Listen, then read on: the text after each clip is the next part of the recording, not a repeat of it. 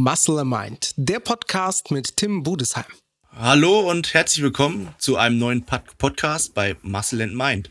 Ähm, ja, wieder mal oder immer noch. Wir sitzen gerade immer noch über äh, per oder wir sind gerade noch per Skype verbunden, sagen wir es mal so, und ähm, habe zu Gast den Holger Guck, mit dem ich den letzten Podcast aufgenommen habe über das Thema ähm, dürfen Kinder Whey-Protein, ist es schädlich für Kinder oder allgemein Eiweißpulver? Ähm, den Podcast, den könnt ihr hier in der ganzen Podcast-Reihe euch anhören, wenn es euch interessiert. Und äh, ich habe den Holger direkt verhaftet, noch eine zweite Folge mit mir zu drehen. Ähm, und als ich ihm das Thema der Folge geschickt habe, mm, das, das ist tatsächlich ein Thema, was äh, in meinen Gedanken selbst entstanden ist, weil ich das immer wieder erlebe und das Thema lautet die Pseudo-Diät. Und als ich ihm das geschrieben habe, hey, können wir einen Podcast zur Pseudo-Diät machen, dann schrieb er, schrieb er nur, äh, bitte was? Und äh, zwei, drei anderen Leuten, die ich das so erzählt habe, auch meiner Frau, der Pia, die hat auch gesagt, hey, was willst du machen, die Pseudo-Diät? Aber ich denke mal, äh, wenn wir jetzt darüber sprechen, äh, wird da relativ schnell klar, was ich mit dieser Pseudo-Diät meine und ähm, wie man das vermeiden kann. Also herzlich willkommen, Holger, wieder zum neuen Podcast. Ja, hallo Tim und hallo liebe Zuhörerinnen und Zuhörer. Die Pseudodiät wird auf jeden Fall ein spannendes Thema. ich denke auch, ja. Vor allem erstmal spannend, was sich dahinter verbirgt. Ich muss genau. dir, dich auch erstmal aufklären, wie ich das meine, aber um ehrlich zu sein, du weißt ja jetzt, um was es sich dreht. Ähm, und ich wüsste nicht, was man für einen Titel da noch wählen könnte dafür. Ähm, entstehen tut das ja meistens diese Pseudodiät von, äh, ich sage jetzt mal, Sportlerinnen meistens, also meistens Sportlerinnen, aber auch Sportler und die vielleicht noch nicht ganz so lang im Geschäft sind. Und ähm, da hört man ja vielleicht in eurem Bekanntenkreis, wie, wie, je nachdem, wie erfahren ihr schon seid, vielleicht betrifft es euch auch selbst, dass man ähm, abnehmen möchte und dann irgendwann passiert nichts und dann stellt man fest, wenn man dann wirklich mal trackt, hoppla, ich esse ja schon wenig Kalorien. Äh, unter Umständen sogar zu wenig Kalorien. Und das über einen langen Zeitraum. Ähm, da gibt's ja immer so diese Geschichte und dieses Märchen des eingeschlafenen Stoffwechsels. Das äh, wird sich in dem Sinne vielleicht auch so ein bisschen ähm, rauskristallisieren, wie, wie das so gemeint ist oder ob das passieren kann, dass so ein Stoffwechsel einschläft. Ähm, aber es ist, wie gesagt, oft so, dass jemand sagt, ähm, ja, ich esse wenig, aber es passiert nicht. Dann ist man so gewissermaßen so ein bisschen skinny fett. Also in anderen Worten, man baut keine Muskulatur auf, man nimmt aber auch kein Fett ab und irgendwie stagniert es, obwohl man unterm Strich nicht sehr viele Kalorien isst oder zu wenig Kalorien isst. Ähm, ich weiß nicht, Holger, hast du die Erfahrung in deinen Coachings schon mal gemacht, dass jemand zu dir kam und du hast gesagt, hoppla, wie wenig isst du denn? Das ist eigentlich ähm, bei meinen Abnehmen-Coachings das hauptsächliche Thema. Also die kommen zu dir nicht, weil sie zu viel essen und wissen und müssen von dir gebremst werden, sondern weil sie zu wenig essen und dann wahrscheinlich nicht das Richtige. Ja, also das wirklich, es ist und äh, das Blöde bei der Sache ist, mir wären eigentlich die Coachings viel viel lieber, ähm, die sechsmal in der Woche McDonald's äh, mit 5.500 Kalorien äh, haben und einfach nur durch eine äh, Kalorienreduzierung einfach nur äh, eine eine entsprechende Planung brauchen und dann abnehmen, weil die Leute ähm, ich kann mal ein ganz aktuelles Beispiel nennen. Eine Abnehmkundin ähm, ja, Körperfettgehalt auf jeden Fall im Bereich 30 plus. Kommt zu mir ähm, und ich mache das dann halt immer so, ich spreche mit denen und dann äh, müssen die mir halt bestimmte Unterlagen zusenden, die den Stand wiedergeben. Wie ist die aktuelle Situation? Ähm, wie sieht das Ganze aus? Und äh, ja, dann kommt es meistens dazu, dass eben halt auch eine Ernährungsanalyse gemacht wird. Und äh, ja, da stelle ich dann oder habe ich dann bei ihr festgestellt, dass äh, auf diesen Blättern einfach halt einfach mal gar nichts drauf stand. Also im Prinzip, ich, ich, äh, ich werte das dann immer aus und da kam kalorisch äh, äh nicht mal eine vierstellige Zahl raus, also unter 1000 Kalorien. Die, äh, ähm, die, die Lebensmittel, ja, also wenn man halt nur von jedem ein bisschen was isst, dann, dann reißt es dann die Lebensmittelauswahl letztlich auch nicht mehr raus. Letztlich war es halt ganz einfach so, da kommen wir vielleicht später noch drauf, was jetzt dann wirklich die Probleme dabei sind, weil es ist ja eigentlich weit mehr als nur das Problem der Kalorienanzahl, es sind dann noch ganz andere Probleme. Letztlich war es dann so, dass äh, solche Leute von mir dann eine Planung bekommen, die ihrem energetischen Bedarf entspricht, also man nennt es ja auch isokalorisch, die, die, die Versorgung wird isokalorisch eingestellt und dann passiert ein komisches Phänomen, das sich über den physikalischen Brennwert nicht erklären lässt. Nämlich die Leute beginnen nach einer gewissen Zeit, nach der sich der Körper adaptiert hat an diese Situation, beginnen die Leute, obwohl sie jetzt wesentlich mehr essen als vorher, auf einmal wieder äh, damit abzunehmen. Und das ist bei mir also überhaupt keine Seltenheit, sondern eher so die Regel. Und in diesem aktuellen Beispiel war es jetzt tatsächlich so, ähm, die war jetzt erst vor zwei Tagen bei mir, dass die junge Dame jetzt wirklich mehr gegessen hat, das erste Mal wieder satt war, wieder mehr Wohlbefinden hat und wieder, wieder einen höheren Energielevel auch äh, logischerweise hat. Wie gesagt, warum, da kommen wir gleich noch dazu. Und ähm, unterm Strich 5,4 Kilo abgenommen hat. Ja, also Krass. Ähm, Du hattest ja am Anfang auch ein paar ähm, Fachbegriffe gewählt, wie isokalorisch und sowas. Ähm, wie kann ich das übersetzen? Ist das vielleicht, ist, ist das dann so, dass der Stoffwechsel durch das wenige, äh, durch die, oder diese, durch dieses niederkalorische, dass das dann, dass der einschläft, der Stoffwechsel? Kann man das Also so der sagen? Begriff, der Begriff eingeschlafener Stoffwechsel, der, der, ist halt ein bisschen in Verruf geraten, weil man den halt schon sehr oft zweckentfremdet hat. Ja. Aber wenn man äh, zu wenig isst, kalorisch, dann passieren schon ein paar Dinge, wie zum Beispiel, dass ähm, der sogenannte NEAT, der unbewusste äh, aktive Energieverbrauch runterfährt wo ein, wo ein wohlgelehrter Mensch vielleicht am, am Tisch sitzt und, und zappelt oder vielleicht, ohne es zu wissen, öfter mal die Treppe nimmt anstatt die Rolltreppe, macht ein, äh, ein äh, Mensch, der stark unterkalorisch sich ernährt hat, das halt ganz einfach eben anders. Dann gibt es etwas, das nennt sich adaptive Thermogenese. Das ist die Anpassung der Energieverschwendung, wenn man so möchte, des Körpers und die passiert auch in Anlehnung an den, an den Kalorienstatus. Mhm. Dann geht es natürlich auch weiter kalorisch und vor, vor allem auch äh, mit der Versorgung von Kohlenhydraten und Fett kann es dann auch in die Hormonregulierung reingehen. Mhm. Also das ganz einfach halt dann auch der Testosteronlevel ein bisschen runterfährt, ähm, Schilddrüsenhormonlevel ein bisschen runterfährt und so weiter. Also da gibt's ganz viele kleine Puzzlechen und diese kleinen Puzzlechen hat man, die fasst man halt dann unter dem Begriff eingeschlafener Stoffwechsel zusammen. Ähm, also es passiert schon was ähm, aber vielleicht ist halt einfach dieser Begriff äh, vielleicht ein bisschen schlecht gewählt. Aber es passiert definitiv schon was. Ja.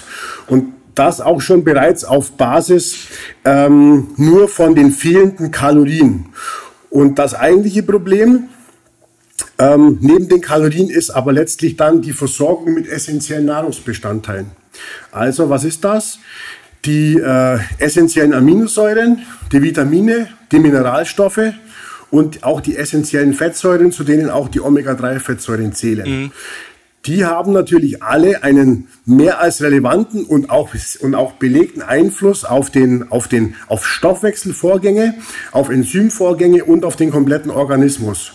Und das Blöde an der Sache ist, dass diese ähm, Nahrungsmittelbestandteile halt in direktem Zusammenhang mit der kalorischen Versorgung stehen.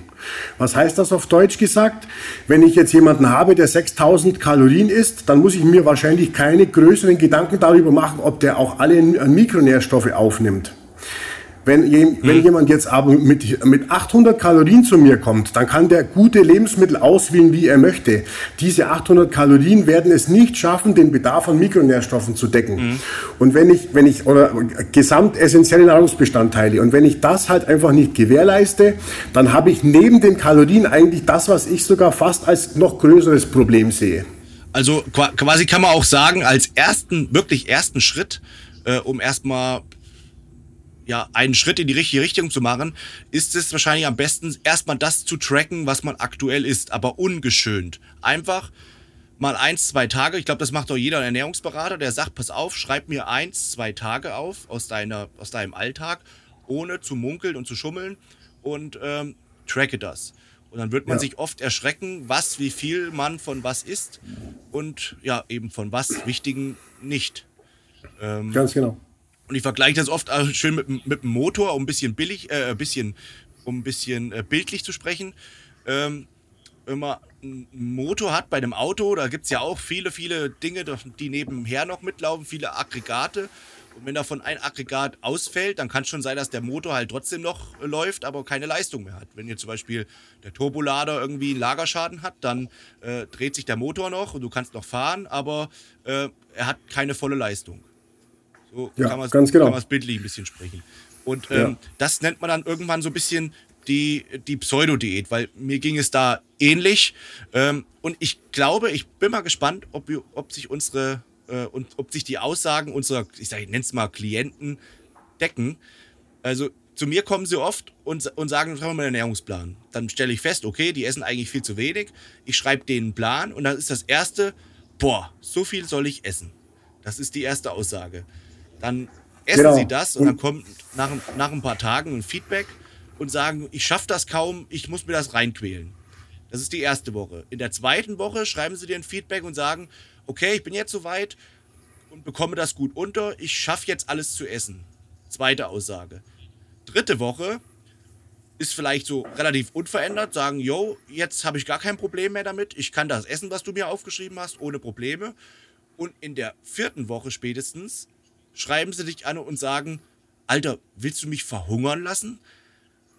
Ähm, einfach deshalb, weil, weil der Körper erstmal braucht, am Anfang diese, diese, diesen hohen Mengen an, an Nahrungsmitteln erstmal zu essen, weil das auch ungewohnt ist. Allein schon dieser, dieser Prozess des Essens, weil das einfach, wenn man sauber isst, isst man einfach mehr Menge, wie wenn man vielleicht äh, unsauber isst. Wie, also man kann quasi statt ein Snickers isst man dann ein bisschen mehr Reis und Hähnchen und Salat. Das ist halt mehr äh, Lebensmittelmenge. Und ähm, das ist erstmal diese psychische Komponente, dass man das erstmal alles runterschaufeln muss. Und äh, dann ist es so, dass man auch viel im Bauch und viel im Magen hat und diese Stoffwechselprozesse, von denen du sprichst, ähm, Mikronährstoffe und auch dann der ganze Fettstoffwechsel und äh, alles, was so dazu gespielt, ähm, bekommt dann auf einmal Nahrungsmittel oder auch die richtigen Nahrungsmittel oder die richtigen Mikro- und Makronährstoffe, nennen, mal, nennen wir es mal so. Und ähm, also ich versuche das jetzt nur zu übersetzen, was du hm? erklärt hast. Und dann Alles soweit gut. genau und dann kriegt er die richtigen Makro-, Mikronährstoffe und fängt dann erstmal richtig an zu arbeiten. Parallel kommt natürlich noch hinzu, dass die meisten, ist ja auch wieder so eine psychische Komponente, die sagen sich dann, hey, wenn ich jetzt schon gut esse, dann gebe ich auch im Training noch mehr Gas. Das kommt ja meistens hinzu.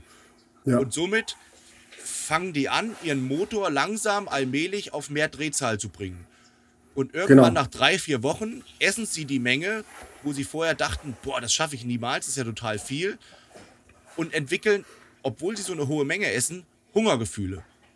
Genau. Und dieses Hungergefühl ist aber dann auch ein klares Zeichen, dass der sprichwörtliche Turbolader jetzt auch wieder gerichtet ist.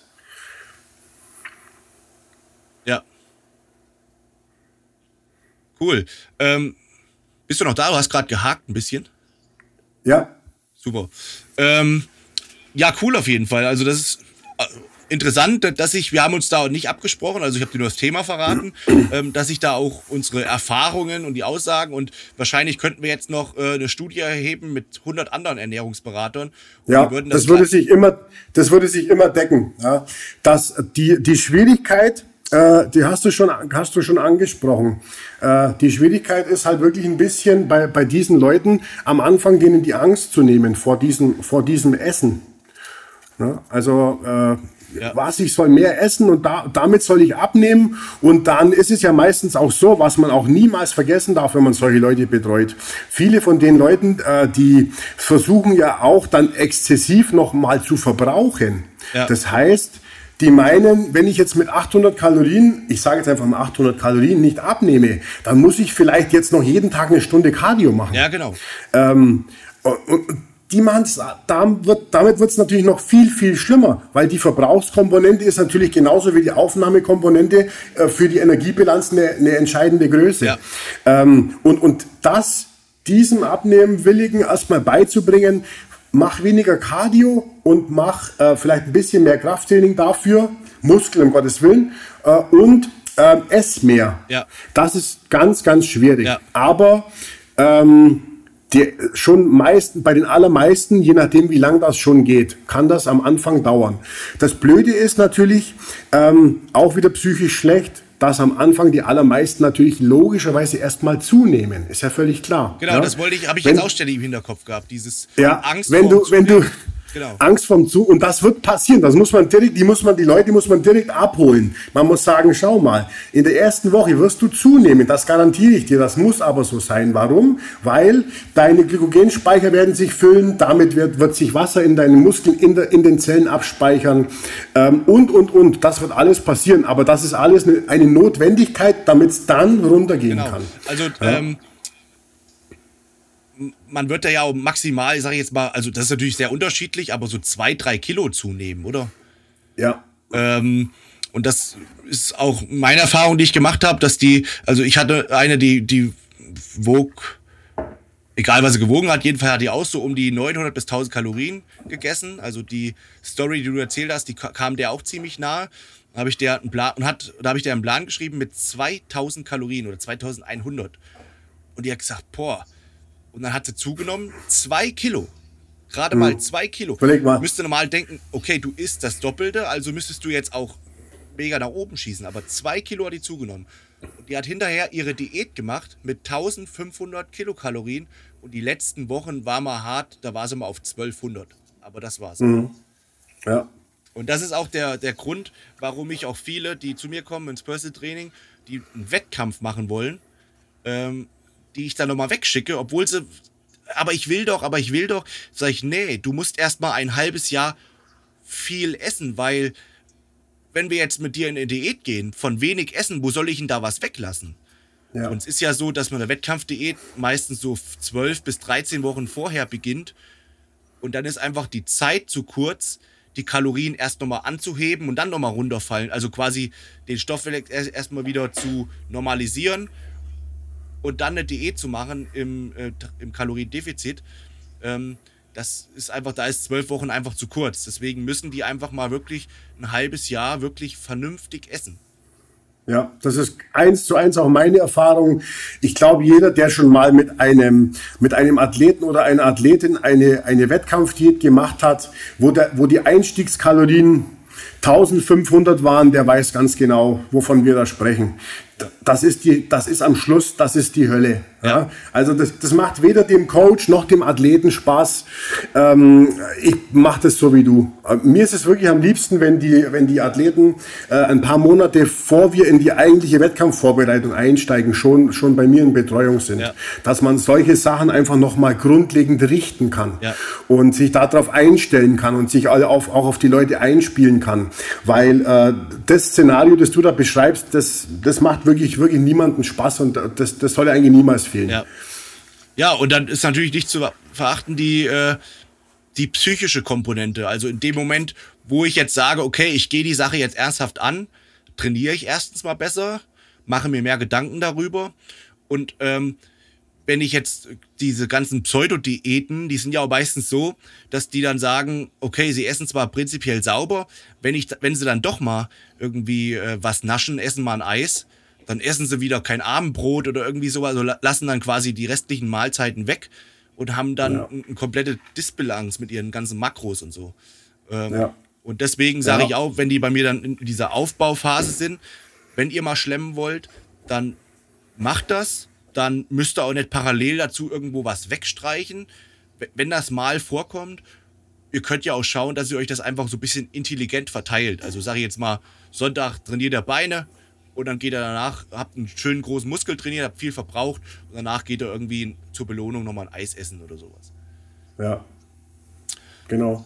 Ja, weil das ist nämlich ansonsten äh, ist es nämlich dann auch ein ganz ein schmaler Grad, ähm, wo man dann schon langsam von einer, von einer Essstörung irgendwann dann spricht. Ja. Ne? Also was würdest du jetzt Also- unterm Strich als Tipp geben, wenn jetzt hier viele zuhören, die sich jetzt so ein bisschen wiedererkennen und sagen, hey, das ist bei mir so, ich esse eigentlich sauber, ich, ich achte auf die Ernährung, ich esse nicht viel, aber irgendwie bekomme ich meinen Speck nicht los und es passiert nichts, wenn ich so eine, ich nenne es jetzt wieder mal Pseudo-Diät mache.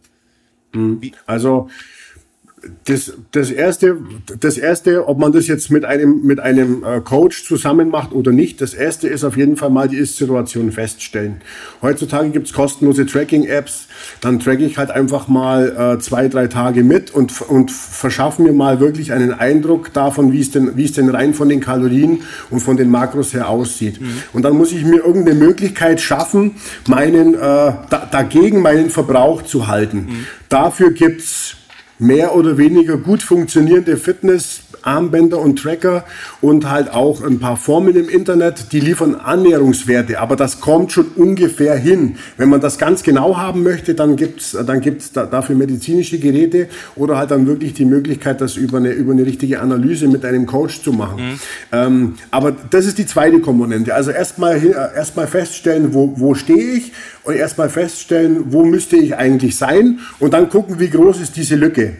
Und ähm, und dann geht's dann in, in, der, in der Ausführung geht's dann darum, eben diese ganze, diese ganze Angst abzulegen und äh, zu sagen, so, und jetzt, jetzt, jetzt äh, plane ich mich mal selber an diesen, an diesen Zustand hin, wo ich eigentlich hin müsste, versuche das möglichst ausgewogen zu machen und versuche halt einfach die Basics, äh, die Basics zu berücksichtigen, wenn man das selbst macht. Also sprich, ge genug Eiweiß, auch nicht mit den Kohlenhydraten sparen, bei den Fettsäuren auch, auch, auch ein paar gesättigte Fettsäuren mit rein, weil die sind auch wichtig.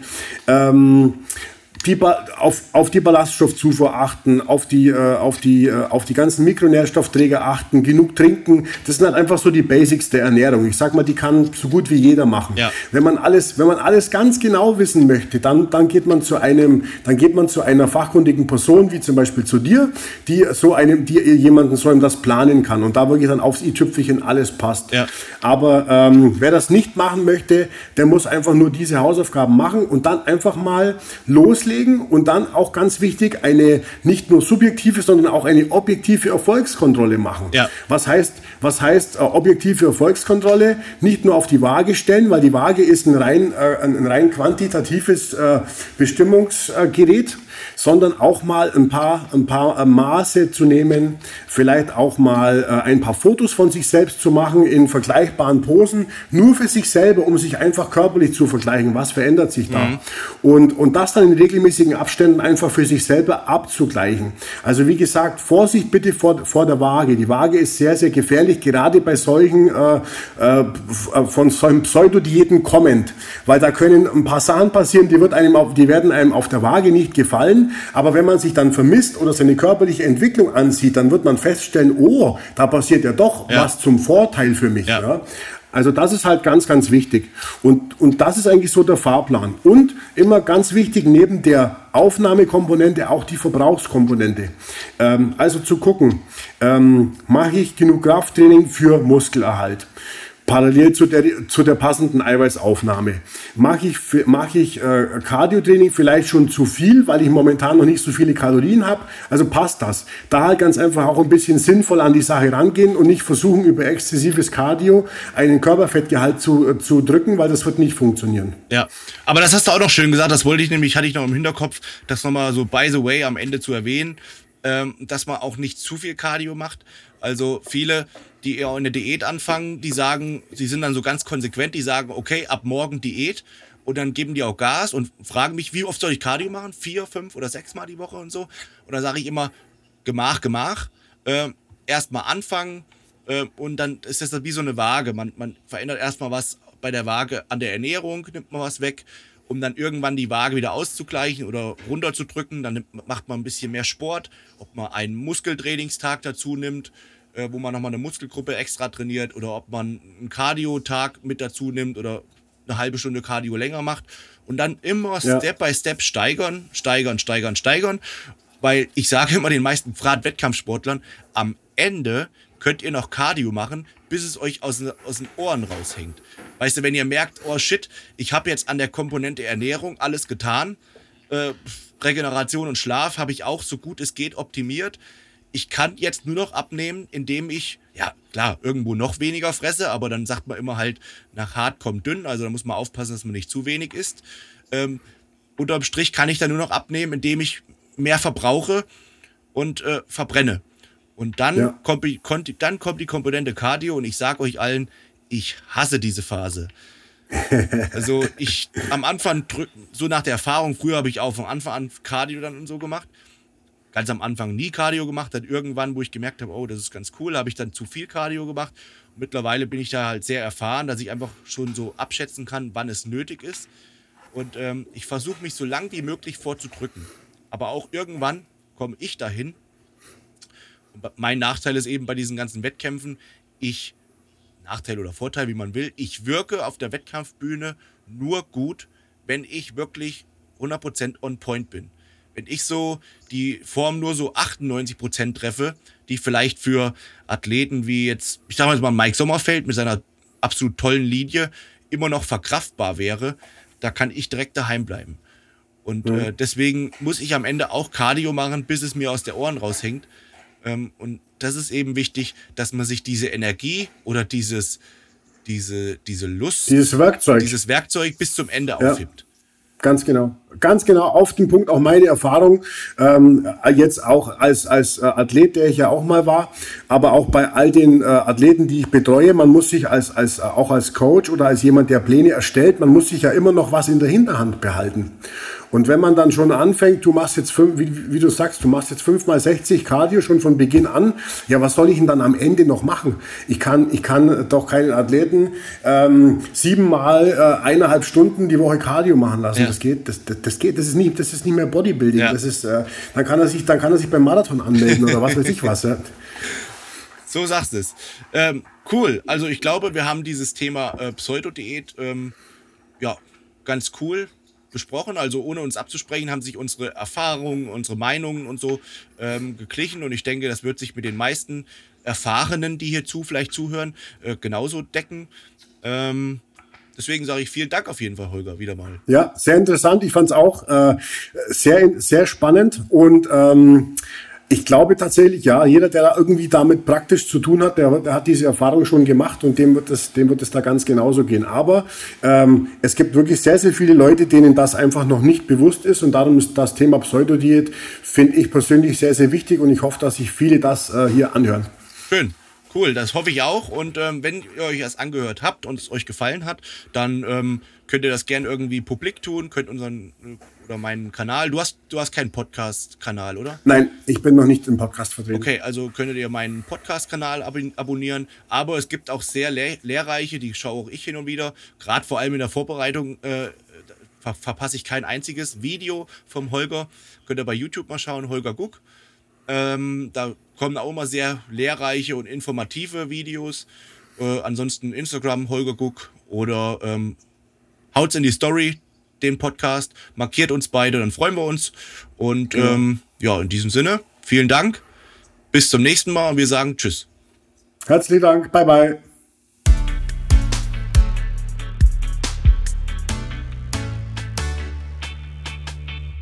Muscle Mind, der Podcast mit Tim Budesheim.